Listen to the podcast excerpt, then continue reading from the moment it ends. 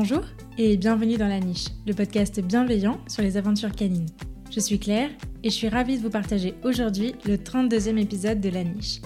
La Niche est un podcast qui aborde les thèmes divers et variés qui entourent le monde canin et qui se veut bienveillant, inspirant, construit et positif.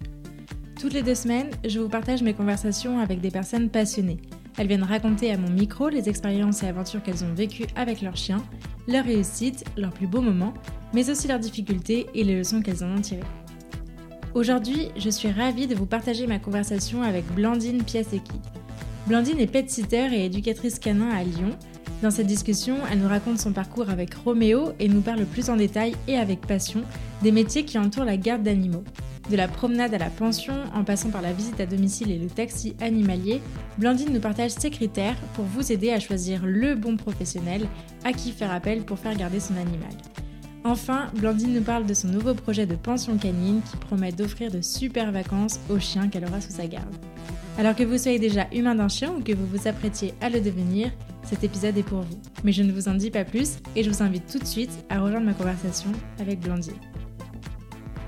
Eh bah salut Blandine Salut Claire Tu vas bien? Bah ouais, ça va, super Merci beaucoup d'avoir accepté mon invitation. Je suis ravie de t'accueillir euh, sur la niche. merci de me recevoir, c'est un grand plaisir. bon. On va commencer par les présentations. Ok, super. Qui es-tu Blandine eh Écoute, donc je m'appelle Blandine, je vais avoir 32 ans, j'habite à Lyon et euh, je suis pet sitter et éducateur canin depuis 2017 pour le pet sitting et depuis 2019 pour euh, l'éducation canine. Ok. Voilà. Tu vas nous parler euh, un peu plus en détail de ton parcours. Oui. Euh, tu as un chien, je crois. Est-ce que tu peux nous le présenter? Tout à fait. Donc j'ai un chien qui s'appelle Roméo, qui a 8 ans. C'est un, alors sur le papier, un croisé ratier. Je n'ai pas eu plus d'informations. Donc on part sur un bon croisé euh, porte-fenêtre. je pense qu'il y a du pincher allemand. Euh, du Jack. Euh, j'ai cru qu'il y avait du staff, mais on s'est bien moqué de moi. Ils m'ont dit non, non, il n'y a pas de staff dans ton chien.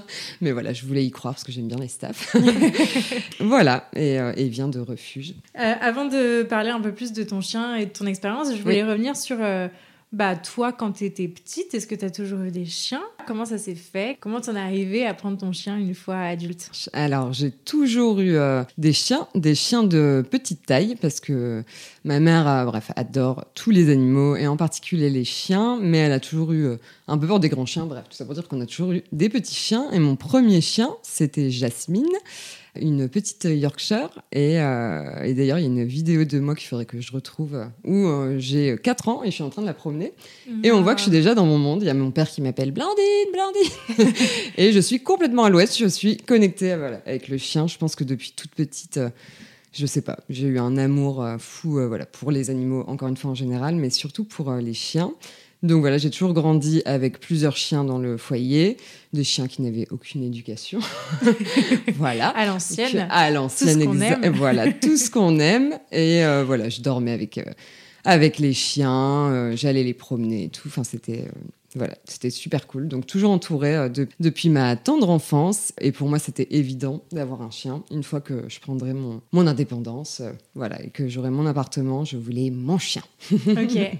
Alors du coup, raconte-nous comment est-ce qu'il est, euh, arrivé euh, dans ta vie, comment tu l'as choisi, d'où il vient? À la base, moi, je suis originaire euh, de Lille. J'ai déménagé à Lyon en 2015. Euh, donc voilà, j'ai passé tout, euh, toute mon enfance et mon adolescence dans le Nord. Et j'étais bénévole à l'époque à la LPA de Lille. Donc c'est la Ligue protectrice des animaux.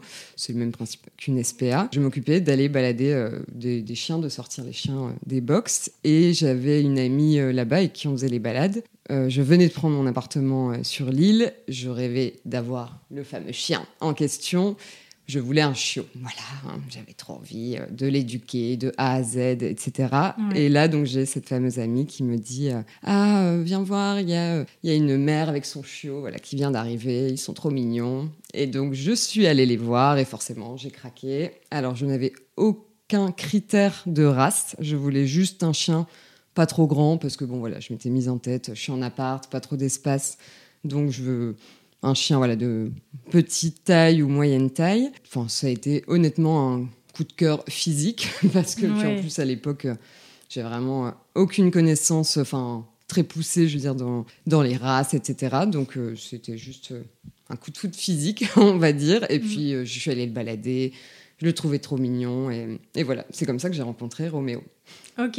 Il avait quel âge à ce moment-là? Il avait trois mois. Il a passé très peu de temps en refuge parce que je pense que quand je l'ai vu, ça faisait une journée qu'il était, euh, était au refuge avec, avec sa maman. Donc il a vraiment passé très peu de temps en refuge. Je pense que pff, trois jours après, euh, il arrivait déjà à la maison. Quoi. Ça s'est passé vraiment très, très, très rapidement. Ok. Voilà. Ouais, alors comment ça s'est passé euh, les débuts avec Roméo? Eh ben, ça a été compliqué parce que, euh, encore une fois, euh, j'avais, je m'étais documentée sur Internet, hein, sur l'arrivée du chiot, etc. Et en fait, moi, dans mon appartement, j'avais un appartement qui était ouvert. Donc c'était un duplex et j'avais lu voilà qu'il fallait le mettre dans une pièce un peu confinée quand- lors des absences hein, je parle Mhm.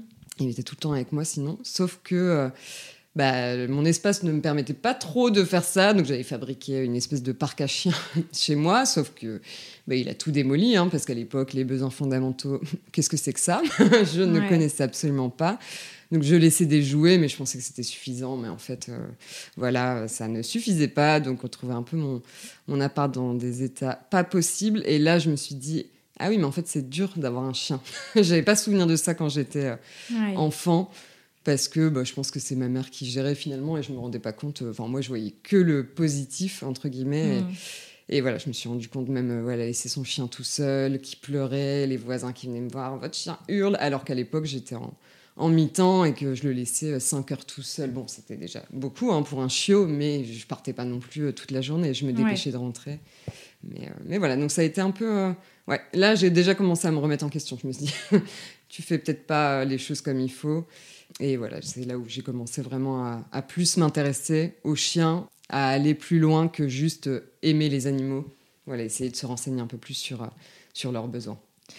Ouais, et en même temps, pour remettre un peu euh, ce que tu viens de dire là dans son contexte, on Ouais. est il y a 8 ans. Ouais, c'est marrant parce qu'on en parlait euh, Mm. juste avant d'enregistrer, mais euh, les connaissances sur le sujet évoluent euh, extrêmement vite. Oui. J'imagine qu'il y a 8 ans, euh, Il tu n'avais pas avait tout le pas. niveau d'information que, que tu as là, quoi. Absolument pas. Et j'avais fait euh, appel euh, à un éducateur canin et je me souviens très bien qu'il m'a jamais parlé des besoins fondamentaux. Donc comme quoi c'est c'est un peu tout euh, tout nouveau. Et, Mm. euh, et voilà, il m'avait pas trop euh, aidé. Si, il m'avait conseillé la cage. voilà, super. pas top. Ok, du coup, la première problématique que tu as rencontrée avec Roméo, c'était vraiment euh, la gestion des absences. Ouais. C'était Ton ça. absence La- voilà, la gestion des absences, voilà, les destructions. Ça a vraiment été les premiers soucis. Et après, j'ai eu d'autres soucis qui sont intervenus, mais que j'ai, enfin, que j'ai pas vus tout de suite et qui se sont bien développés, malheureusement. Ouais. C'est euh, sa réactivité envers euh, les congénères. Je pense que ça arrivait vers son adolescence. Je me souviens plus trop. J'ai une espèce de, je sais pas, de de flou dans ma tête. J'arrive pas à me souvenir de quand ça a vrillé entre le moment où où il jouait et le moment où il a commencé à stresser à la vue d'autres chiens, où il y a eu voilà la piloérection, où il commençait à se tendre. Je pense que c'est vers l'adolescence, mais euh, je m'en souviens pas Mm, trop. Il n'y a pas eu un truc Non. déterminant euh, qui a fait que ça a Non. changé du tout. Pas quoi. du tout, il s'est jamais fait euh, attaquer forcément par d'autres chiens, mais bon, il y a quand même des d'autres signes euh, voilà qui expliquent ce comportement. Il faut savoir que sa mère, donc avec qui il était en refuge, elle était réactive congénère. Il y a déjà un terreau un peu Ben, génétique. euh, oui. Voilà, c'est ça. Et ça, je m'en étais pas rendu compte parce que je l'avais sorti avec, avec sa mère. Et dès qu'on croisait d'autres chiens, je me souviens qu'elle aboyait sur les autres chiens, qu'elle euh, voulait un peu se jeter sur eux. Mais à l'époque, vu que j'avais pas du tout la même vision, je trouvais ça pas grave. En fait, je me disais, bon, c'est tout, elle est comme ça. Comme Voilà. plein de chiens finalement. Oui, voilà, on passe à autre chose. Il y a eu ça, et euh, mon chien a beaucoup côtoyé euh, les chiens de ma mère, qui sont réactifs tout. Ce sont des petits chiens. Et euh, malheureusement, bah voilà, la période déjà, je l'ai eu à trois mois, donc la période de socia a été bien entamée. Et en plus, je lui ai montré bah, finalement des chiens très mal codés. donc ça a fait que renforcer euh, cette, réacti- enfin, cette réactivité est arrivée plus tard, euh, vu que quand il était chiot, il était cool. Mais, euh, mais ça a après, plus développé quoi. en Voilà, tout cas. exactement. Ok. Bon, bah écoute, des erreurs, on en fait tous. J'ai envie de dire. Et on peut réparer nos erreurs, heureusement. Ça, c'est ça, qui est cool, ouais. ok, et donc du coup, euh, comment ça s'est passé pour toi? Euh, Quel boulot tu faisais à ce moment-là? Qu'est-ce qui a fait que Mm. euh, tu es devenue, euh, que tu es aujourd'hui euh, Pet pet sitter. sitter et éducatrice Donc à l'époque, je sortais de, de licence en communication et en fait j'ai fait un travail qui n'avait rien à voir. J'étais à l'accueil du stade Pierre-Mauroy, donc le grand stade de, de Lille, donc à mi-temps, c'est là où j'ai eu Roméo, etc. Et euh, déjà là, je me suis dit, euh, bon, euh, ton travail, c'est vraiment uniquement pour payer les croquettes du chien. C'est vraiment pas ça qui te motive dans la vie. Et je me souviens que j'étais en train de promener Roméo et je me suis dit ah bah ça existe, c'est vrai, le métier de pétiteur. Euh, j'aimerais bien, euh, moi aussi, euh, m'occuper de chiens. J'adore ça. Donc voilà, la première fois que j'ai eu cette idée, c'était à ce moment-là, donc en 2014. Mais j'ai pas osé me lancer parce que à l'époque, en plus, c'était moins répandu que ça ne l'est aujourd'hui. Mm. Et j'ai pas, voilà, j'ai pas osé me lancer. Donc il y a eu aussi un, bah, un changement dans ma vie, c'est qu'on est parti sur Lyon. Et en arrivant sur Lyon, je me suis demandé, pareil, ce que j'allais faire et j'avais vu la formation de BP éducateur canin à Sibins. Sauf que je me voyais pas aller loin de Lyon parce que c'était trop compliqué pour l'hébergement, etc. Donc j'ai encore repoussé. Finalement, je suis repartie dans la communication. j'ai persisté. J'ai refait un an de licence professionnelle et je suis restée. Donc au total dans cette boîte en communication, je suis restée un peu plus d'un an.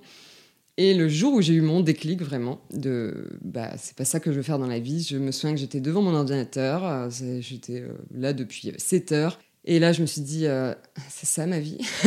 et, et, en plus je pensais à mon chien qui était seul à la maison, qui avait pas ses balades et je culpabilisais, voilà, j'avais un sentiment de culpabilité et de d'insatisfaction face à mon travail. Et, et c'est là où je me suis dit non, allez, reprends-toi en main, qu'est-ce que tu veux faire? Et donc là, j'ai commencé à me renseigner pour le pet sitting qu'est-ce qu'il faut faire, etc., pour être euh, pet sitter. Et une fois que je savais ce qu'il fallait faire, j'ai quitté mon boulot. Et j'ai commencé à me former euh, pour devenir euh, pet sitter. Ok.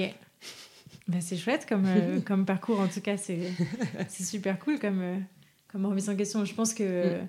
en fait, je me retrouve vachement dans ce que tu, dans ce que tu viens de raconter. Là, tu es, mm. au bureau et tu te dis, mais mon chien, il est pas là. Mais oui. Qu'est-ce que qu'est-ce qu'on fait là? Mm. C'est exactement je, je vois exactement mm. le, sentiment qui te vient à ce moment-là. Donc, mm. euh, merci de l'avoir raconté. Avec plaisir. bon, donc, du coup, ton...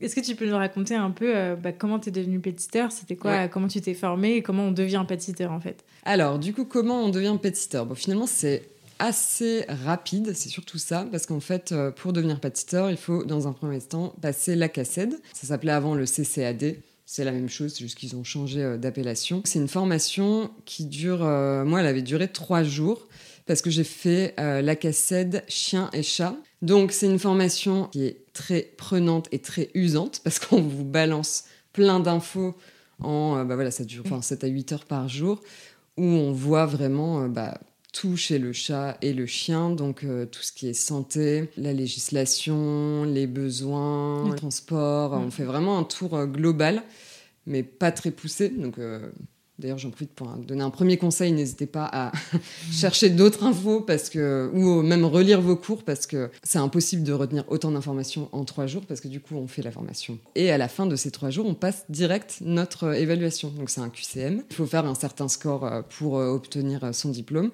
et on le sait tout de suite. Et voilà, c'est fini. C'est hyper rapide. ouais, très très rapide. Et ensuite, donc une fois que vous avez passé cette, euh, enfin, la cassette, c'est vraiment le B à bas de du métier de pet sitter. Là, il faut bah, vous déclarer en tant que micro-entreprise, bref, le statut que vous choisissez. Pour avoir son numéro SIRET, pour devenir un professionnel, il faut se trouver une RC Pro, une assurance RC Pro. Et euh, il faut aussi faire une déclaration auprès de la DDPP. Euh, voilà, donc c'est un petit, euh, un petit formulaire à remplir. Ça prend deux secondes et à envoyer à la DDPP de, de sa région, de là où on se situe. Et une fois que ça c'est fait, bah, c'est parti. si je n'oublie pas euh, d'autres infos, normalement, c'est ça. ok, et donc du coup, à ce moment-là, donc toi, tu as, tu as commencé, donc tu avais juste euh, la cassette Exactement. Et tu as commencé comme ça J'ai commencé comme ça. Donc j'ai commencé très exactement en juillet 2017. J'ai commencé par euh, faire des visites à domicile de chats. C'était principalement mon activité. Je gérais pas de chiens, je me rappelle à cette époque. Et entre deux, il y a la réactivité de Roméo qui devenait euh, ingérable, euh, vu qu'en plus euh, j'habite actuellement dans le 7e avenue Berthelot, voilà, une rue avec c'est la ville.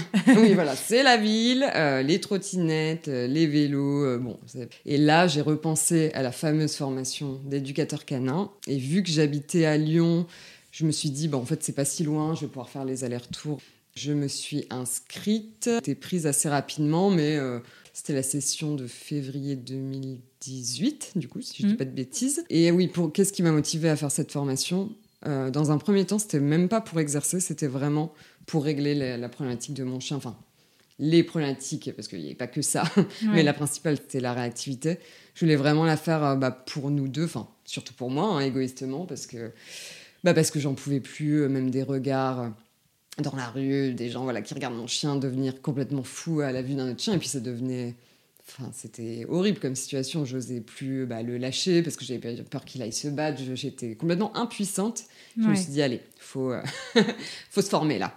faut comprendre d'où ça vient. C'était vraiment pas dans le but d'exercer. Après, je m'étais dit forcément, bah, si je balade un chien, je peux très bien dire, ah bah, je fais aussi de l'éducation. Si jamais je vois, je vois qu'il y avait un souci lors des balades, ah bah, je pouvais proposer euh, aux clients euh, de l'éducation. Donc, euh, ça avait du sens. C'est- Mm. Je partais pas dans un autre domaine, je restais dans le même domaine, voilà, des chiens, enfin des animaux. Ouais, ok. Et alors, qu'est-ce que ça t'a appris, euh, cette formation? Est-ce que euh, c'est quoi les, les, les grands, les grands trucs qui, qui t'ont qui t'ont changé, qui t'ont marqué euh? Alors, bah déjà, ça a vraiment euh, ça a changé ma vision euh, des choses, euh, enfin, ma, ma vision du, du chien, de, de son bien-être. J'ai vraiment eu un électrochoc et il nous l'avait dit en début de formation. Il nous avait dit, euh, il nous avait dit vous allez voir, euh, vous allez en sortir transformé. Et honnêtement, j'y croyais pas trop. Je me disais, ouais, je vois pas comment ça peut me transformer. Et effectivement, en fait, euh, avant, euh, j'étais un peu dans le monde des bisounours. Je trouvais que tous les chiens étaient heureux, qu'à partir du moment où ils avaient un jardin, bah, tout allait bien, qu'une balade en laisse, euh, bah, tous les jours jusqu'au restant de leur jour, c'était bien. voilà. Et surtout, euh, mon chien, c'est surtout, euh, ça l'électrochoc, c'est que je me suis rendu compte qu'il était mal, en fait, mon chien. Que il aboyait pas pour, euh, pour m'embêter. c'était Ouais. vraiment parce qu'il était dans des situations très in- inconfortables, de stress. Et voilà, au-delà de la, problématique de sa réactivité, il y a plein d'autres choses euh, qui n'allaient pas, quoi. Même dans l'environnement, enfin, dans la, dans la ville, il était complètement stressé, il passait son temps à se secouer, à se lécher la truffe. euh, quand on croisait quelqu'un qui le regardait bizarrement, bah, direct, euh, je voyais aussi qu'il commençait à, à se mettre en, en alerte, et chose que je remarquais pas du tout avant, en fait. Euh, Ouais. Je pensais ouais. que tout allait bien, et juste qu'il voulait m'embêter, Mm. justement en aboyant sur les autres chiens, alors que pas du tout. Le pauvre. Et donc, du coup, il y a une question qui me, qui me vient euh, par rapport à, à ta formation et à ton métier que tu avais déjà euh, un peu commencé en tant Oui. que pétiteur. Qu'est-ce que ça a changé dans ton appréhension de ce métier-là? Est-ce que, parce qu'au départ, tu as lancé une activité de pet sitting sans Oui. forcément vouloir devenir éducatrice, tu prenais Mm. pas forcément de chiens, tu n'avais pas forcément l'habitude de- d'avoir des chiens du coup en clientèle. Oui. Euh, Est-ce que ça a changé des choses pour toi à ce niveau-là aussi, au-delà du, du perso euh, avec Mm. euh, Roméo? Comment ça s'est fait? Oui, bah du coup, ça m'a vraiment aidé à gagner euh, confiance en moi. Enfin, là, je me suis dit, je peux gérer n'importe quel chien. Alors Mhm. qu'avant, bon, même si la question ne s'était pas posée, parce que vu que j'avais pas de demande de balade de chien, j'avais pas eu ce- à faire face à cette problématique. Mais là, je me suis dit, bon, je peux vraiment gérer, pas tout type de chien non plus, mais euh, la réactivité, bah, je la gère. Euh, les chiens euh, vraiment craintifs envers les humains, je les gère. Euh, les chiens qui prédatent beaucoup, je sais un peu comment les gérer, alors qu'avant, bah, je sais même pas ce que c'était la prédation. hein. je Oui, pensais oui. que ça concernait que euh, les lions. donc, donc voilà, ça m'a, ça m'a vraiment aidé à, à gagner ouais, confiance en moi et bah, d'élargir enfin, mon panel de, de chiens à gérer euh, en balade. Je pense que j'aurais hum, tenté sans formation d'éducateur canin, mais en fait, je me serais vite rendu compte que bah, que j'aurais eu des problèmes. Enfin, j'en pas, je, je- je dis ça par rapport à l'expérience que j'ai pu avoir avec certains chiens, mais j'étais déjà formée, Oui, donc je savais comment les gérer. Mais si j'avais pas été formée, honnêtement, j'aurais paniqué. ouais. Je me suis dit oula. Hmm. Donc euh, non, ça m'a vraiment euh, été utile, donc euh, niveau perso, mais aussi niveau professionnel, parce que ça m'a aussi permis des fois de, de pouvoir dire à, à certains de mes clients, bah là, votre chien, il fait beaucoup ce comportement, il y a peut-être quelque chose qu'il faut régler ailleurs. Et en fait, quand, bah, encore une fois, quand on n'y connaît rien au chien, enfin quand on a une vision globale du chien, on ne on remarque pas tous ces petits signaux qu'un professionnel peut, peut remarquer. Hmm. Donc c'est vraiment euh, avantageux pour les gens euh, voilà, qui choisissent un pet sitter pour les balades de, de chiens. S'il est formé en éducation canine, c'est vraiment un plus. Enfin, pour moi, limite, c'est nécessaire finalement. Ouais, je suis assez d'accord. Mais euh, bon, c'est pas encore euh, le cas, malheureusement, mais c'est vraiment, ouais, c'est primordial. Non, c'est sûr. Puis hum, je, je pense qu'effectivement, il y, a, y a plein de gens qui se disent bah, c'est bon, c'est juste une promenade. Et, et du coup, ça nécessite pas de, de se former en comportement, de se former en, en, en éducation, en rééducation, en communication du chien, etc. Alors qu'en fait, c'est généralement pendant la promenade qu'il se passe le plus de choses parce que c'est rencontre avec euh, plein de stimuli qu'il n'a pas forcément l'habitude et comment on les gère et comment, comment on, voit que le chien est dans, dans l'inconfort ou pas et comment on l'accompagne s'il y a mm. besoin.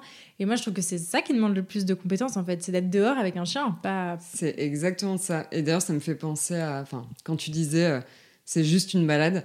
Mm. Ça me rappelle euh, une, une, personne que j'avais rencontrée, une amie d'amis, et donc, je lui dis que, bah, que je suis pet sitter et éducateur canin. Et puis euh, là, elle me parle surtout du pet sitting et des balades de chiens en particulier. elle me dit Ah, est-ce que euh, c'est aussi cool que ça en a l'air? Alors donc je lui ai répondu oui, j'aime mon métier, mais en fait justement non, je dis c'est pas si cool en fait. Moi ça me, ça me procure euh, parfois du stress parce que des fois j'ai des chiens voilà, pas faciles à gérer et non, c'est pas si simple en fait, c'est vraiment un métier et ça les gens ont du mal à s'en rendre compte bah, comme tu dis, ils voient ça juste comme une balade. Alors, je dis pas, il y a des mm. chiens qui ont pas vraiment de problématiques, qui sont bien adaptés dans leur environnement. Là, c'est agréable. Mais il y a d'autres chiens, euh, même des chiens qui vont tirer euh, de fou voilà, sur la longe. Euh, si si t'as pas eu un minimum de formation pour voilà, bosser ton ancrage dans le sol, bah, tu décolles, tu te retrouves au sol. Donc, c'est vraiment... ouais, c'est hyper hyper important. C'est pas, ouais, c'est pas juste, euh, juste une balade. Il y, a, plein de choses euh, qui, qui rentrent euh, en jeu. Et pour moi, si tu veux bien faire, justement, si tu veux faire une bonne balade, si tu connais pas tous bah, les signaux d'apaisement, les signaux de stress, bah, en fait, tu peux pas. Et si tu connais pas un minimum même le comportement. les instincts, les... Oui, voilà, les instincts merci que certains chiens ont, bah, tu fais mal les choses. Tu passes à côté, ouais c'est ça je pense qu'on se, on s'en rend pas compte, mais euh, il y a différentes façons de promener mm. un chien. Euh, la balade où euh, effectivement le chien a pas spécialement de problème et c'est plutôt agréable et on marche, etc. Mm. Bah, c'est cool et c'est un bon moment qu'on passe.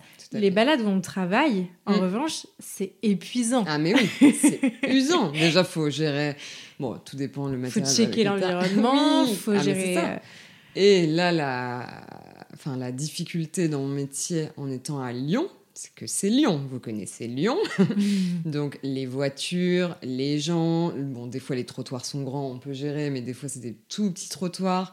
Euh, faut, ouais, faut, faut, gérer tout l'environnement. Faut tout anticiper. Ouais, voilà, c'est ça. Et euh, ouais, si vous voulez euh, bosser un chien en plus qui n'est pas le vôtre, donc euh, en tant que, bah, que petit éducateur canin, je développe du lien forcément avec les chiens que, que j'en garde mais je reste quand même, enfin, je reste pas leur, leur humaine de référence. Voilà, je suis, je suis la nounou. Après, on a un très bon lien, mais quand même, vu que le chien est un opportuniste, moi, il va toujours tester et il va être, euh, ils vont souvent plus écouter quand même leurs humains. Enfin, c'est un peu la base, hein. heureusement, en même temps, tant mieux. Et puis même, des fois, je me rends compte que chez certains chiens, il y a aucune base et on met dans les mains un chien, voilà, qui n'a aucune base et il faut tout revoir de A à Z. Et donc, oui, gérer la longe les friandises, faire attention voilà, à, tout, à tout ce qu'on croise. Euh, j'ai déjà eu des oui, oui, il s'entend très bien avec les chiens. Et puis en fait, je suis là, oula, non, il est en train de, de bien se chauffer là face à l'autre chien. Euh, non, non, c'est pas, ouais, c'est, non, c'est assez, c'est usant. Ouais, ouais. Et puis, ouais, c'est, c'est usant sur, de ce côté-là, mais aussi euh, sur le plan physique. Hein. Moi, je marche énormément. Il faut savoir que c'est au minimum 10 km de marche par jour.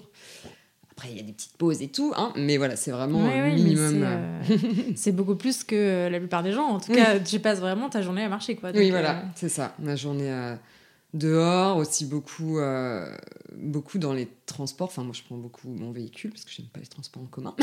mais voilà, et puis c'est plus pratique vu que je vais dans tous les coins de Lyon. Mais même ça, c'est usant euh, psychologiquement de les embouteillages, trouver une place pour se garer, euh, se dépêcher parce que j'essaye toujours de donner des horaires. Enfin, j'essaye toujours d'arranger les gens. C'est-à-dire que si c'est des gens qui partent travailler de 8h à 18h, bah, j'essaye de passer dans l'heure du midi pour que ça fasse une pause bah, pour le chien. Et donc c'est toujours la course parce que, euh, bah, parce que vu que Lyon, euh, il y a beaucoup de trafic, je prends toujours du retard sur les autres balades et du coup ça me stresse et euh, enfin voilà. Ouais, ouais, ouais.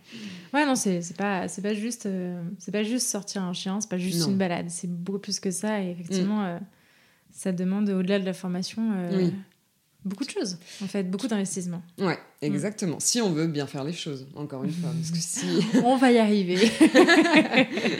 du coup, ouais, pour rentrer dans, dans, le sujet de, de la garde d'animaux, puisque c'était ça euh, dont je voulais parler avec toi aujourd'hui, il y a différentes activités qui sont inhérentes à la garde d'animaux. Est-ce que tu peux nous en parler? Parce qu'on parle de la balade depuis tout à l'heure, mais euh, il n'y a, pas, que, ça. que ça. Ouais, j'en ai aussi un peu parlé. Donc il y a les visites à domicile. Donc ça c'est vraiment les visites au, enfin, au domicile des humains d'animaux. Donc c'est beaucoup pour les chats ou pour les nacs, c'est-à-dire qu'on vient au domicile des gens pour, euh, bah, je sais pas, pour changer la litière, donner à manger, remettre de, de l'eau fraîche, apporter surtout notre compagnie, notre présence à l'animal. Donc ça, c'est surtout un service qui est demandé pour euh, des gens qui partent en vacances. Parce que souvent, enfin, on a toujours cette image de bah, les chats euh, voilà, sont des êtres territoriaux, ils aiment bien rester chez eux, ils aiment pas trop. Enfin, on les embarque pas. En gros, les chats, on les laisse à la maison hmm. et c'est mieux que quelqu'un passe. Alors que c'est pas toujours vrai.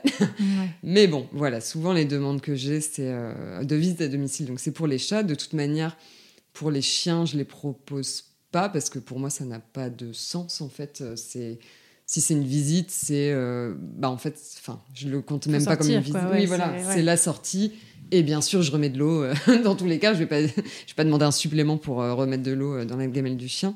Mais voilà, les visites, c'est vraiment surtout pour les chats et les nacs. Après, donc, vous avez les balades de chiens, ça on en a parlé. Concernant les balades, il y a les balades donc, où il y a une personne qui vient qui sort un chien. Il y a aussi les pick-up. Oui. On peut peut-être en parler. Oui, du coup, moi, sur le type de balade que je propose, c'est surtout des balades individuelles, donc où je viens donc, au domicile des gens pour sortir un chien ça m'arrive de sortir plusieurs chiens. Le maximum que j'ai pris, ça doit être quatre chiens. Mais dans ce cas-là, bah, je fais un peu donc pick-up, mais bon, à ma manière. je prends euh, voilà les chiens, des chiens que je connais d'avance. Je prends jamais un chien que, un nouveau chien que j'ai. dont je connais pas du tout le caractère. Voilà, c'est que des chiens. Je, je, connais leur tempérament. Je sais si ça a matché avec tel ou tel chien. Je sais ce qu'il leur faut comme autre euh, copain. et là, je vais à Miribel et pour vraiment faire euh, faire une balade bah, super cool, hein, soit en libre, soit en longe au sol. C'est une prestation qu'on ne retrouve pas sur mon site. Les balades groupées, c'est vraiment quand, quand j'ai la possibilité de le faire et que je sais que ça, ça va bien se passer. Donc c'est beaucoup voilà, deux balades individuelles. Ça m'arrive aussi euh, bah, si je suis dans le sixième et que j'ai euh, deux chiens à sortir dans le sixième et que je sais qu'ils vont bien s'entendre. Là, je prends les deux. Mais honnêtement, c'est... Euh, assez compliqué. Respect aux, dog walkers qui, euh, qui sortent plein de chiens, enfin en ville, je parle parce que en forêt, etc. Euh, oui, là, je pense que je pourrais prendre des plus gros groupes, mais voilà, ça me permet pas. Enfin, vivant à Lyon, je ne peux pas faire ça euh, actuellement, et même je trouve que c'est vraiment une grosse responsabilité. Je vois pas comment c'est possible en vrai de gérer autant de chiens parce que c'est très rare. dans les parcs urbains, des fois, on en voit à Lyon. Voilà. Et tu te dis, mais oui, moi je, bah, je les regarde. Du coup, je dis mais comment ils font? Et il se trouve que, ils font pas. ouais, bah, en fait c'est ça. C'est euh, bon, souvent ils sont en longe. Il y a des longes qui traînent au sol. Il y en a d'autres bah, qui sont les, les, longes ne sont jamais au sol, ils sont jamais détachés. Mais voilà, j'ai déjà eu des expériences où, euh, étant avec mon chien euh, qui est pas facile, j'ai euh, des chiens, bah voilà, longe au sol, qui arrivent, qui foncent sur mon chien, et en fait, je vois bien que le que le pet sitter ne gère pas tant que ça. Finalement, il laisse juste les choses se faire. Je pense qu'il y a un gros lâcher prise de la part du dog walker, enfin chose que je ferais jamais de mon côté parce que pour le bien-être euh, des chiens qui en, qui en face de moi, pour le bien-être de mes propres chiens, enfin les chiens que j'ai sous, euh, sous ma responsabilité, j'aurais trop mm. peur même, bah voilà, le, risque aussi qu'on a de, de laisser des chiens comme ça foncer sur d'autres qui sont en laisse, notamment voilà comme c'est arrivé avec mon chien, ça va, il ne cartonne ne pas.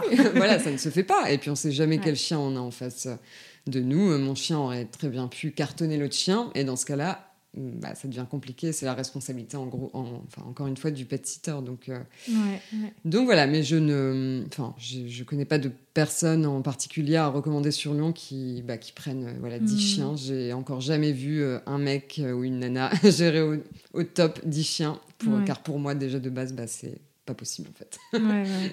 Bah, alors après, euh, donc euh, sur Lyon, effectivement, je, je, je connais personne. Il y avait mm. Francesca de Social Dog que j'avais interviewée dans l'épisode 9, qui était venue nous parler de la balade justement et qui, mm. elle, fait des, des grandes balades comme ça. D'ailleurs, j'en profite, je profite de cet épisode pour leur apporter beaucoup de soutien parce qu'à Paris, c'est compliqué de faire ce métier-là en ce moment. C'est clair, ouais. Euh, donc, euh, donc voilà, d'ailleurs, je mettrai les pétitions euh, qu'il y a en barre d'infos pour les soutenir un petit peu.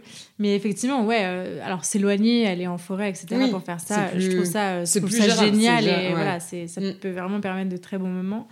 Mais en ville, ouais, c'est compliqué. J'en ai croisé aussi quelques-uns en ville faire ça et tu te dis, ouais, non, c'est ni fait ni à faire. Quoi.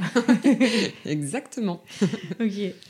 Euh, est-ce qu'il y a, d'autres choses inhérentes à la garde, d'autres activités inhérentes à la garde d'animaux dont on n'aurait pas parlé? Vous avez aussi les petites euh, pensions euh, familiales, donc choses que moi je ne propose pas et qui sont rares.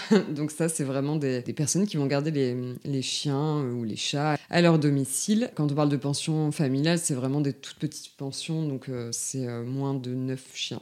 Et là, bah, les, les gens voilà, vont garder les animaux à leur domicile moi, je propose aussi euh, du taxi animalier, mais c'est vraiment une toute petite partie de mon activité. C'est vraiment de manière très euh, ponctuelle et ça se fait euh, en amont, c'est-à-dire c'est une personne qui doit emmener faire un rappel, un rappel, de vaccin à son chat et qui n'est pas véhiculé et qui a trouvé une clinique voilà, qu'elle aime bien en dehors de Lyon. Bah voilà, à l'avance, on s'appelle pour, pour booker le rendez-vous et là je fais taxi animalier, mais c'est vraiment très, minime.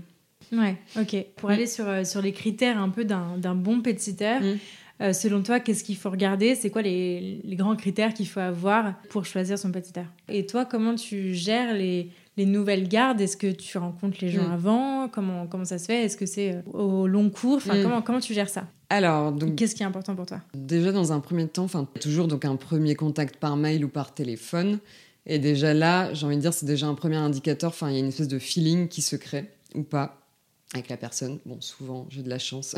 le feeling, voilà, se, crée, ça, enfin, tout, tout, se passe euh, très bien. Et ensuite, je rencontre toujours les gens, peu importe euh, le type de demande, il y a toujours une prévisite. Donc, une prévisite, c'est le fait que je me déplace gratuitement au domicile des gens. Et en fait, ça me permet, moi, de voir un peu l'environnement dans lequel euh, l'animal évolue, le rapport qu'il a avec ses humains, mhm. le type d'éducation qui peut être euh, utilisé sur euh, certains chiens. Et, euh, et voilà, c'est lors de cette prévisite bah, qu'on fait connaissance déjà avec les gens. Donc, dans un premier temps, ça va beaucoup les rassurer de, bah, de savoir à qui ils ont affaire, parce qu'on laisse pas ses clés non plus à n'importe qui. Moi, ça me permet d'avoir un premier contact avec le chien ou avec le chat, de voir, voilà, voir un peu le tempérament de, de l'animal. Et donc, c'est à la suite de cette prévisite qu'on euh, remplit le contrat de pet sitting, donc qui reprend euh, les informations, les prestations souhaitées, mes obligations en tant que pet sitter, les obligations euh, des, des, humains. Donc, c'est principalement me rémunérer, ils n'en ont pas d'autres, et me prévenir si en cas de comportement inhabituel de l'animal. Et puis, et si dans ce contrat, je demande aussi s'ils m'autorisent le droit à l'image de leur animal, s'ils m'autorisent à publier des, photos de leurs animaux. Et ça, cette prévisite, elle est vraiment euh, bah, primordiale parce que je me dis, il y, a, bah, y a des chiens craintifs que, que, je peux avoir en balade. Et euh, si j'avais pas fait cette prévisite avec euh, les gens, si j'étais si arrivée comme ça chez eux en mode intrus, je pense que des fois, ça aurait pu. Enfin, mal se passer, non, parce qu'après, voilà, je suis formée pour, je sais comment réagir en tant que telle, mais ça aurait été plus compliqué. Alors que quand je viens et il y a la présence voilà, des humains, tout de suite, ça va un peu apaiser le chien. Mmh. Bien sûr, bah oui, c'est. Mm. On entre pas chez un chien bah comme ça sans le connaître, c'est un peu compliqué. Ouais. Voilà, exactement. Donc. De faire une prévisite, d'avoir un contrat, je trouve que c'est important. Ça, euh, on n'en parle pas beaucoup, et même pour l'éducation, mm. euh, c'est primordial en fait de signer un contrat avec son éducateur à partir du moment où vous partez euh, sur un forfait, des séances. c'est pas très connu ça. Non, non, non, c'est pas hyper connu. Bah, plus dans le milieu du, enfin, du pet sitting, mais notamment parce qu'on a les clés de, de chez les gens, et je pense qu'il faut bah, des deux côtés, en fait, il faut se, comment se protéger. se protéger, mm. exactement. Donc ça, voilà, avoir un contrat, donc c'est primordial. Les critères d'un bon pétiteur, bah, encore une fois, euh, c'est la formation, ça c'est indispensable. Mm. L'assurance RC Pro, le fait qu'il soit déclaré en tant que micro-entrepreneur, enfin peu importe, qu'il ait un numéro euh, SIRET. autre critère euh, très important, c'est vraiment le ressenti de, de l'animal, notamment si c'est si vous faites appel à un sitter euh, pour des balades de chiens, je vais reprendre mes fameuses balades de chiens. Mm. Si euh, vous êtes en télétravail, c'est le sitter qui vient gérer les balades, donc vous voyez un peu comment votre chien va réagir à l'arrivée du sitter. Et voilà, si vous voyez qu'il a l'air très heureux de voir le pet sitter, c'est quand même un indicateur enfin, simple, mais tellement efficace. Il est... Et d'ailleurs, moi, c'est souvent ce qui revient dans, dans, les avis ou dans les petits messages que je peux recevoir, c'est euh, bah, il te voit arriver dans la rue, enfin, il, me sent en fait, il me sent arriver et il se met à la porte et il est comme un fou et ça voilà, et les gens bah, ils sont hyper euh, rassurés. Euh, moi-même, pour avoir déjà fait appel à un pet sitter il y a un petit moment, au contraire, quand il le voyait arriver, il allait se planquer dans mes jambes. Donc là, je me dis bon, j'ai peut-être peut-être un moment où j'ai pas bien choisi justement mon, mon pet sitter, mais bon, j'ai un chien qui est un peu spécial. Il y a quelque chose aussi qui est important enfin selon moi, c'est que quand j'ai des animaux en garde, que ce soit des chats, des chiens, j'envoie énormément de nouvelles parce que j'estime qu'en fait quand je passe du temps avec l'animal, je m'investis à fond. Donc si je suis 30 minutes avec un chat, pendant 30 minutes, bah, les gens vont recevoir des nouvelles de ma part. Tout le temps où je suis avec euh, le chat, je vais des photos, des vidéos, et pareil avec le chien. 30 minutes, c'est vraiment la base de la base. Enfin, c'est même un minimum. Enfin, c'est même, c'est pas suffisant. Mais euh, voilà, c'est vraiment la base. Donc pour moi, l'envoi des nouvelles, c'est primordial. Ça rassure les gens. Euh, mm. C'est, c'est vraiment. Euh, au moins, vous, vous savez ce que votre chien ou votre chat est en train de faire. Du coup, moi, effectivement, je, donc je te posais cette, question des critères parce que, à mon sens, il y a beaucoup de dérives et beaucoup d'abus par rapport à ce métier-là. Tu le disais tout à l'heure, ça peut être vu comme un job étudiant ou, mm. comme un truc, c'est bon, c'est que de la balade. Mm. Est-ce que tu peux nous parler un peu de, bah, de des conséquences du, du, manque de formation que tu as pu voir, du conséquences de ce manque de professionnalisme? Parce qu'aujourd'hui, je pense qu'on peut le dire, il y a énormément de gens qui font du pet sitting et on en parlait encore tout à l'heure, c'est très compliqué de trouver des, des, personnes à recommander en fait parce que euh, finalement, il n'y en a pas tant que ça qui sont formés, il n'y en a pas tant que ça qui sont. Euh, qui, cochent en tout cas toutes les cases dont on vient de parler. Tout à fait. Bah alors, euh, déjà. Bon, alors là, je vais surtout parler parce qu'il y a même des professionnels formés qui, bah, qui font mal les, les, choses. Là, je vais surtout parler d'abord des particuliers qui font ça donc comme un petit euh, job étudiant, etc. Donc euh, déjà ils vont être payés euh, trois fois moins cher que nous forcément parce qu'ils payent, bah voilà c'est que du plus, hein, c'est de, de l'argent de poche.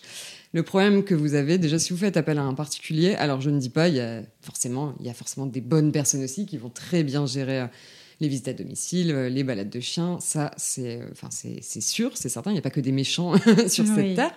Mais euh, le problème déjà, c'est que vous avez aucune assurance que déjà la personne viendra chez vous. Et vu qu'il n'y a aucun contrat qui vous lie, en fait, bah, s'il vient pas, bah, c'est tout.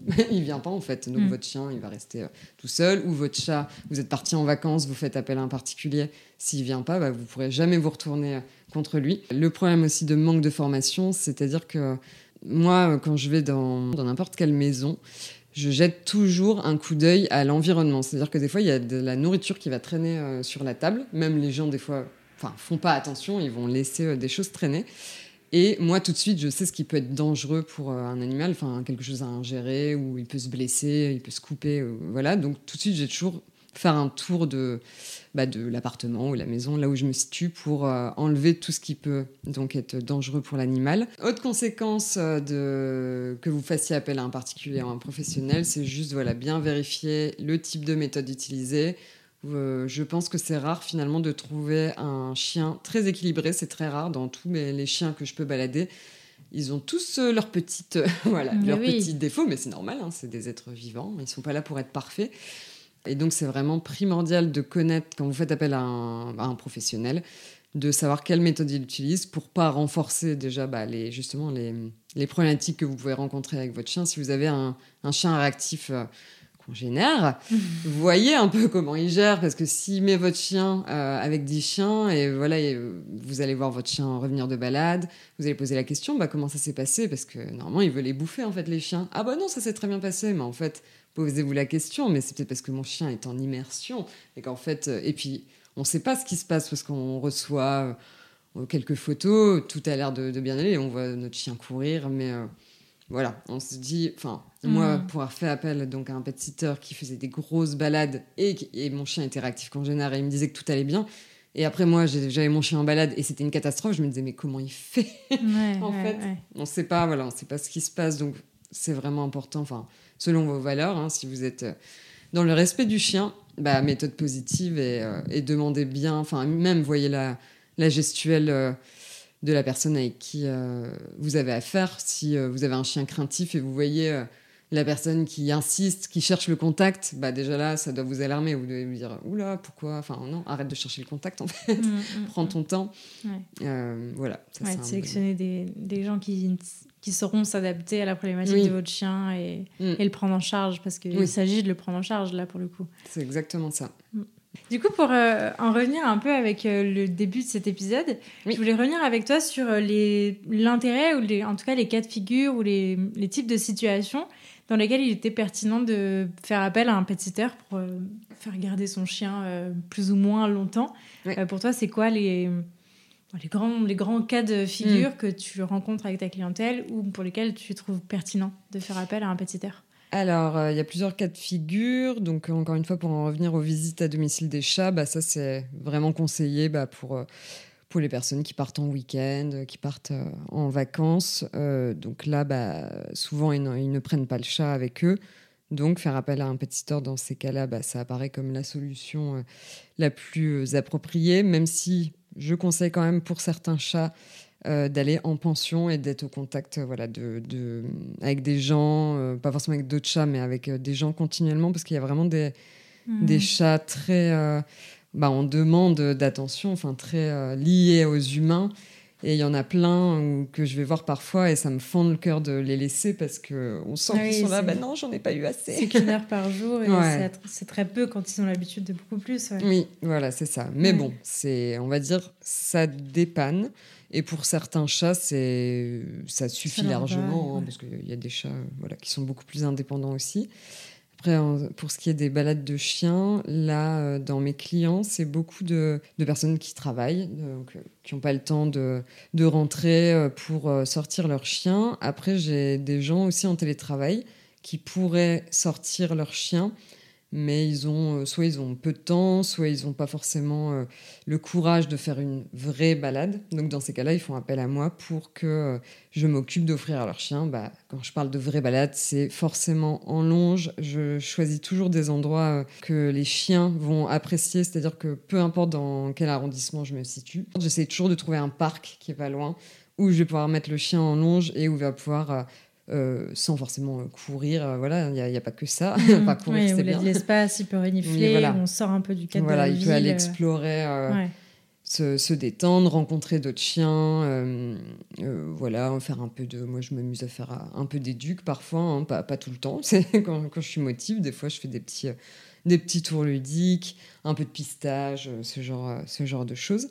Et d'ailleurs, chose que un particulier, je pense, ne penserait pas à faire. Donc voilà, autre avantage à faire appel à, un professionnel. peut arriver, enfin c'est pas forcément une demande, mais moi je le mets euh, comme un plus. Euh, des fois j'ai des chiots et donc je propose aux gens, enfin c'est même pas que je propose, c'est que ça arrive en fait, c'est la vie de, euh, bah, de gérer un peu leur social et leur familiarisation. J'ai déjà eu voilà des chiots de, des chiots de, de 2, 3, 4 mois. Et donc, vu que je sais en plus comment faire, bah, je leur présente d'autres chiens. Euh, voilà, pas tous les chiens qu'on croise dans la rue en laisse. J'essaie de faire les choses bien. Et donc ça, ça apparaît quand même comme un vrai plus. Et ils savent euh, qu'avec moi, je vais pas, euh, comment dire, développer des troubles du comportement. Au contraire, je vais voilà vraiment m'adapter au chien. bah, voilà, un chien qui est un peu flippé par je ne sais quoi, je vais jamais le, forcer. Je vais toujours aller à son rythme. Donc voilà pourquoi les gens font appel à moi principalement. C'est vraiment bah, à cause du travail. Après, là, je peux prendre l'exemple que j'ai eu bah, là, ce week-end. Enfin, ça fait cinq jours que je m'en occupe. Je m'occupe des balades d'un chien. Les humains sont, ne, sont, ne sont pas sur Lyon et ils restent chez la maman de, de la dame. Et en fait, ils ne se sentent pas à l'aise de gérer les promenades. Donc, ils ont préféré faire appel à un professionnel pour, euh, bah, pour partir sereinement. En fait, c'était mmh. ça. C'était vraiment bah, se dire mon, mon, animal est entre de bonnes mains, je ne dois pas m'angoisser, il est formé, il est patient, il va s'adapter euh, au caractère de mon animal. Euh, voilà.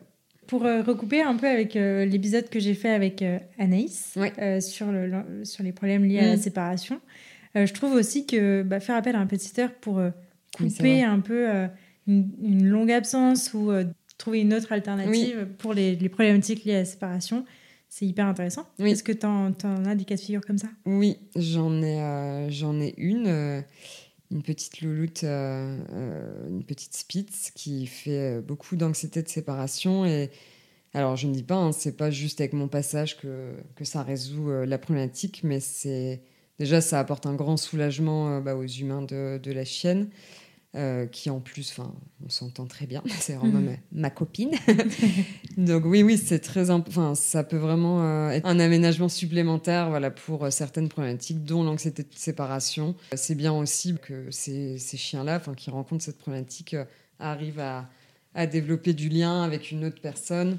Ça, ça peut, voilà, plus les, les apaiser, mais bon, c'est quand même c'est pas suffisant, mais c'est. Ouais. Oui, mais c'est vrai que par mm. exemple, on en parlait avec Anaïs dans, ce, dans, dans l'épisode, euh, mm. quand les problèmes sont vraiment très ancrés, mm.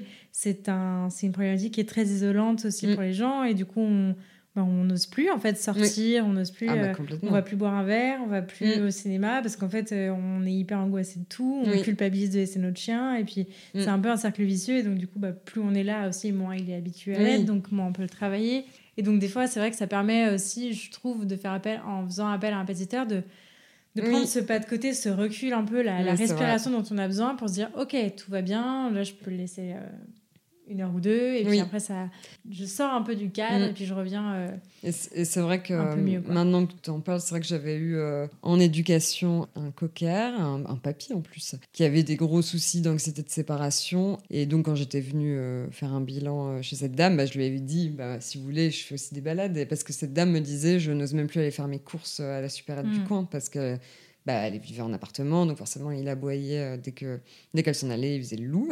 C'était vraiment devenu bah, un handicap en fait son chien parce qu'elle pouvait plus vivre et je lui disais mais Enfin, non, c'est pas possible en fait. C'est pas le but. Hein. Ah bah non, mais c'est sûr. Et, euh, et ça l'avait vachement euh, apaisé que, que, je puisse le prendre en charge. Mais ouais, c'est vrai que ça peut apparaître comme une super solution pour, pour les gens qui rencontrent ce type de soucis avec leur chien. Mm. Mm. Ok. On parle de ta pension? Oui. tu vas changer de, de, cadre, tu vas changer de vie là bientôt, euh, avec un projet de, de pension canine. Est-ce que tu peux nous en parler un peu? Et puis ça rejoint mm. une autre manière de faire appel à un pet sitter, à un autre service, une autre prestation de pet sitting. Oui, avec plaisir. Donc euh, je vais bientôt ouvrir euh, une petite pension canine qui accueillera trois chiens maximum. Euh, pourquoi déjà j'ai eu envie de, bah, de me lancer dans ce projet C'est que ça fait un petit moment que je ne supporte plus euh, la ville. Voilà. Je ne supporte plus l'environnement dans, lequel j'étais en train de vivre, la ville. Je commençais à, perdre du plaisir à balader justement tous ces chiens parce que j'en avais un peu marre de, bah, de devoir euh, gérer cet environnement qui est épuisant. Et euh, après, rentrer chez moi et gérer mon propre chien, qui me demande aussi euh, voilà, beaucoup d'investissement, d'énergie. Déjà, première envie, c'était de déménager à la campagne. Et j'ai une amie euh, qui habite non loin de là où je vais habiter, qui a elle-même une pension. C'est Lucie. Sa pension, c'est Truffe, Moustache et compagnie. Et donc, je l'ai rencontrée quand j'étais en formation d'éducateur canin à Sibins. On est devenus amis. Et régulièrement, je suis allée euh, m'occuper de ses propres animaux euh, quand elle, euh, bah, elle avait envie d'aller souffler. Et donc, il y a aussi des fois où je suis allée chez elle quand elle gardait des chiens. Et j'ai trouvé ça génial, surtout en Ardèche, le cadre bucolique. Et je me suis dit, bah là, vu qu'on a les chiens toute la journée, on peut vraiment leur proposer bah, un encadrement idéal, enfin vraiment répondre à leurs besoins. Vu que là, on les a toute la journée, pas juste une heure par jour et dans un environnement qu'on choisit pas. Euh, là, c'est, euh, bah, on peut voilà, leur proposer plein d'activités. On est chez soi, donc c'est même si c'est quand même fatigant hein, physiquement, faut pas se, se, le cacher. Pour moi, ça m'apparaît vraiment comme euh, un nouveau souffle dans dans mon activité, là, je, je, sens que ouais, je commence à être, voilà, être fatiguée sur Lyon, pas par les chiens, je vous rassure, pas par mon activité, mais plus par l'environnement. Voilà, ça, ça a vraiment été le gros déclic. Ensuite, l'autre déclic, donc avec mon amie Lucie. Et surtout parce que sur Lyon, j'ai beaucoup de demandes de garde pour l'été chez moi, donc chose que je ne propose pas, mais si je devais compter le nombre de refus, enfin d'appels que j'ai eu, des gens qui me demandent parce qu'ils ne comprennent pas bien des fois ce que c'est euh, le, la garde d'animaux, justement, ils pensent mm. que c'est garder des chiens chez soi, alors que pas forcément. Et là, je me suis dit, bah oui, je pense qu'il y a vraiment, enfin, il y aura toujours euh, de la demande. Même dans les périodes plus creuses, il y a toujours des déplacements professionnels. Il y a des gens même qui offrent euh, des jours de pension à leurs chiens alors qu'ils sont là pour euh, même euh, pour eux souffler. Je parle notamment, ça me, ça me rappelle un, cas que j'avais vu en stage d'un chien qui était réactif réactif un peu tout, je crois, euh, réactif humain, réactif chien, donc qui épuisait beaucoup la dame. Et c'était Manon, d'ailleurs, ma maîtresse de stage, qui lui avait conseillé, mais euh, prenez du prenez du temps pour vous, vous avez besoin de temps pour vous, là vous êtes à bout. Et elle lui avait conseillé justement de trouver une pension pour mettre son chien quelque temps en pension. L'idée n'était pas de le mettre un mois non plus, hein, mais quelques jours pour que la personne voilà, puisse un peu se, se détacher, penser à autre chose, parce que c'est vraiment euh, épuisant d'avoir un chien mm. compliqué. Oui, oui. Et puis dans le dans l'épisode avec euh, Livia sur le puppy blues, euh, mm. bah voilà, c'est pareil, au même mm. titre qu'un un chien avec des problématiques comportementales, ça peut être épuisant. Juste l'arrivée d'un chiot, ça peut être hyper épuisant. Et du coup, c'est vrai qu'au bout, voilà, au bout de quelques semaines où on est à, à, 10 000 toute la journée, à turbiner pour bah, répondre à toutes les demandes du show, etc. Mm. Ça peut être pas mal euh, un week-end mm. aussi de, couper un peu si on en ressent le besoin, si on n'a pas d'autre alternative. Euh, ouais, ça peut être cool d'avoir une, une, bonne adresse euh, de pension quelque part. Tout à fait. Alors, est-ce que tu peux nous parler un peu plus en détail de, de ce que tu comptes faire dans cette mention et, et ben, même titre que pour euh, les balades de chiens, c'est mm. quoi les, les, pour toi les, les critères d'une bonne pension canine? Alors, ce que je vais proposer aux chiens et aux mm. humains, j'aimerais vraiment que ce soit euh, les vacances du chien, donc euh, que ce soit plus cette vision de, de l'humain, moi je pars en vacances et je case mon chien parce que c'est moi qui ai besoin de vacances. Mm. Là, j'ai vraiment envie que bah, que les gens voilà, se disent mon chien aussi, il part en vacances, il va se dépenser cognitivement, physiquement, socialement. Voilà, il va avoir tout euh, ce dont il a besoin pour s'épanouir correctement. Donc euh, la recherche a été longue pour trouver la maison euh, bah, qui collerait parce que je, je souhaitais vraiment avoir la petite pension, donc pas faire une pension familiale comme vous le savez, parce que mon chien est compliqué.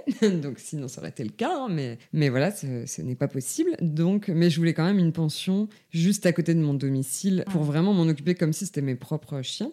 Donc euh, voilà, donc j'ai enfin trouvé euh, la maison qui est en Ardèche, donc du nord vers Annonay. Euh, chaque chien aura sa petite maisonnette, enfin son chalet, de 5 mètres carrés avec un jardin individuel de 15 mètres carrés. Ça c'est vraiment ah. voilà la, la, base, mais bon, il n'y a pas que ça. Ça c'est vraiment pour moi c'est juste normal, on va dire à peu hmm. près. Donc, c'est-à-dire que le chien aura toujours accès à son petit jardin s'il a envie de, de faire ses besoins, de, de faire bronzette euh, au soleil, euh, de, voilà, de se rouler dans l'herbe. Il y aura toujours accès à ce petit jardin. Juste à côté de, des chalets, j'ai clôturé une parcelle de mon terrain pour faire un, grand terrain de détente qui fait plus de 1000 mètres carrés. Où là, bah, je vais construire petits, euh, des petits parcours d'agility, tous les jours, les chiens seront sortis sur ce terrain. S'ils sont sociables, bah, ensemble. S'ils ne le sont pas, séparément et ça sera vraiment au minimum, donc trois fois par jour, minimum une heure. Je veux vraiment que bah, qu'il y ait le lien aussi avec l'humain, pas, pas uniquement enfin, les chiens, ça sera toujours encadré par moi, c'est-à-dire que je vais pas sortir les chiens euh, tous ensemble sur le terrain, ça, je serai toujours là pour surveiller que tout se passe bien. Et en plus de ça, euh, je souhaite proposer euh, des balades d'une heure chaque jour, vu que j'habite juste en face d'un, enfin, de plusieurs chemins de randonnée, j'aimerais vraiment offrir bah, une balade pour, euh, bah, pour répondre aux besoins du chien, tout simplement pour vraiment, enfin, que ce soit la deuxième maison euh, du chien et pas euh, une pension où, où, le chien reste enfermé toute la journée, ne sort hmm. pas. Donc l'idée, ce sera de leur proposer des choses à faire. Bon, soit ça sera le jeu entre chiens, mais je vais pas non plus laisser les chiens jouer pendant une heure parce que ça, voilà, ça monte en excitation pour rien. Mais c'est vraiment ouais, des petites activités, des pistages, des trucs. Oui, voilà pistage. En, plus de des balades que tu peux leur proposer. Euh, et c'est pour ça que je veux intégrer les, les, balades euh, euh, en plus de tout ça, parce que enfin, ça peut sembler rien, mais en vrai, comparé à certaines pensions, c'est déjà énorme de, de proposer ça, des sorties sur terrain de détente, des activités. Il y a plein d'autres pensions où juste vous mettez votre chien en box et en fait, il bah, il, attend. voilà, il attend. c'est un peu la, prison. Et, mais voilà, moi, c'était important de. Vu que. Enfin, j'ai pas non plus un terrain excessivement grand, j'ai pas des hectares, des hectares de terrain. Donc, pour moi, c'est nécessaire de proposer aussi euh, des balades pour, euh, bah, voilà, pour les besoins exploratoires du chien, pour changer un peu de cadre. Mm. Puis voilà, pour pas. C'est toujours très cool. Oui, tout à fait. C'est chouette. Euh, autre chose aussi que je continuerai de, faire, euh, chose que je fais déjà donc euh, dans le cadre du pet sitting, c'est-à-dire que j'enverrai des, des, photos et des vidéos tous les jours aux gens qui me laisseront leur, leur animal. C'est pour moi, c'est bah, encore une fois pour rassurer les gens, c'est nécessaire. Et puis aussi pour Enfin, ça fait toujours plaisir de recevoir des, photos de, son animal. Et donc voilà, c'est un service que je proposerai gratuitement, enfin qui me pose aucun souci. Au contraire, pour moi, c'est bah, la base, mais ce n'est pas la hmm. base pour tout le monde. c'est cool. Bah, écoute, on a hâte euh, de voir cette euh, nouvelle pension euh, apparaître, et puis on la recommandera avec grand plaisir. je viendrai la visiter. ah bah oui, avec plaisir. Je vais maintenant te poser la question signature de ce podcast. Qu'est-ce que ça a changé à ta vie d'avoir un chien? Qu'est-ce qui t'apporte et qu'est-ce qui mm. t'apprend au quotidien? Déjà, je suis devenue beaucoup plus responsable. Bon, j'ai, enfin, j'ai toujours euh, beaucoup euh, eu tendance à culpabiliser. Ça, c'est quelque chose de naturel chez moi. Et encore plus depuis que j'ai un chien. Enfin, c'est ça qui m'a fait changer de vie. En fait, c'est lui. C'est c'est Roméo, c'est quand, quand je passais mes longues journées de boulot euh, sans le voir et, que je pensais à lui et je me disais, ah, le pauvre, bon, j'aurais pu faire appel à un pétiteur, hein, mais voilà, c'est lui qui a, qui a enclenché quand même cette idée. Il m'a appris à devenir euh, plus patiente, plus tolérante. Il m'a appris bon, tellement de choses. Il m'a appris à me bouger, euh, à me bouger les fesses. J'essaie de trouver un autre mot, mais je ne le trouvais pas. Par tous les temps. et puis bon, qu'est-ce qui m'apporte au quotidien? Roméo, c'est un j'ai l'impression que j'ai beaucoup parlé de ses soucis alors que j'ai pas parlé de ses qualités. C'est quand même un chien bon, qui est très intelligent, mais je crois que tout le monde dit ça de son chien, mais moi je le trouve vraiment trop. Je trouve qu'il percute très vite. Il est euh, très euh, câlin, c'est vraiment un, enfin, ouais, un pot de colle. Euh, il, est, il est très proche de l'humain. D'ailleurs, j'ai plein d'amis qui n'aimaient pas les chiens et ils me disent depuis que je connais Roméo bah maintenant j'aime bien les chiens, je trouve que c'est trop un pote en fait, il voit comme, un pote.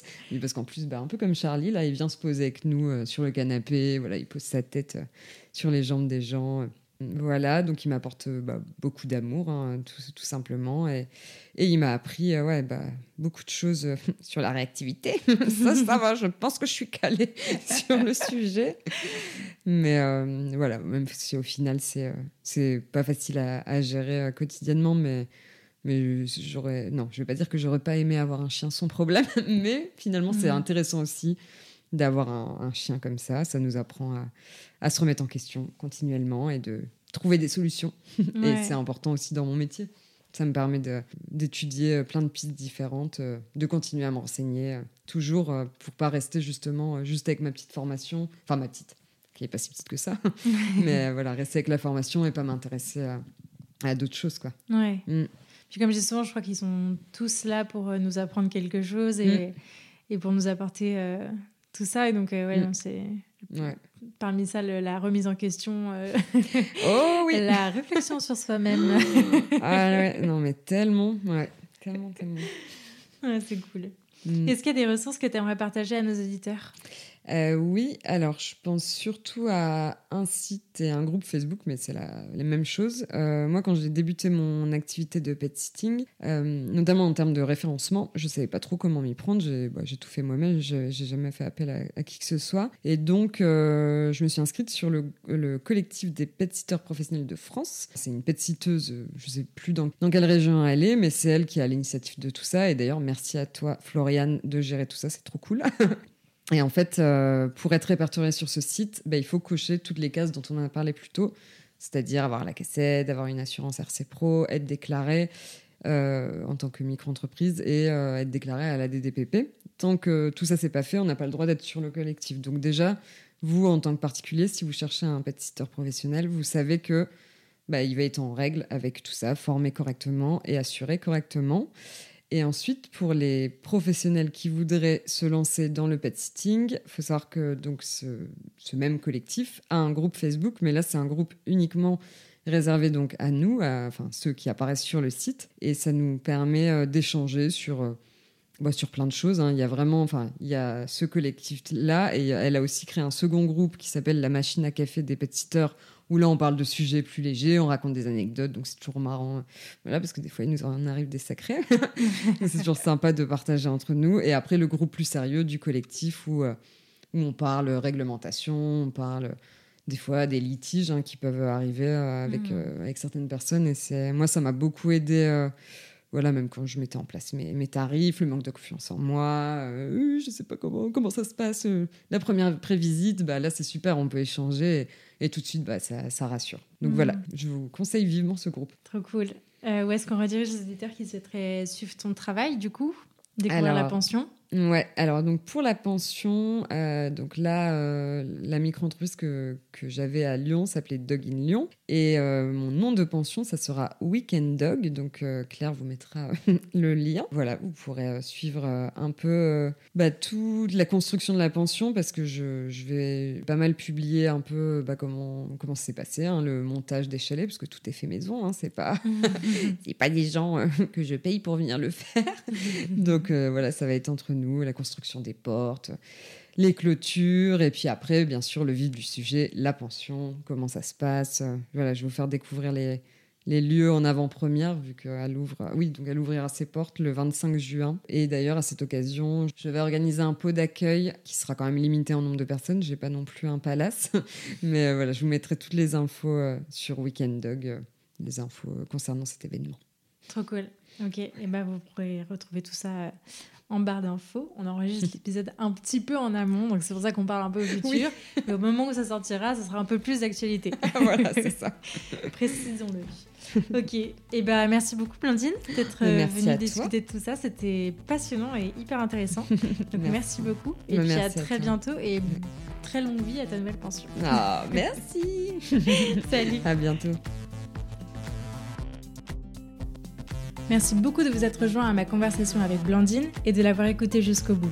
J'espère que ce nouvel épisode vous a plu et si c'est le cas, je vous invite à en parler autour de vous et à le partager sur les réseaux sociaux en nous taguant weekenddog et lanicheaventure.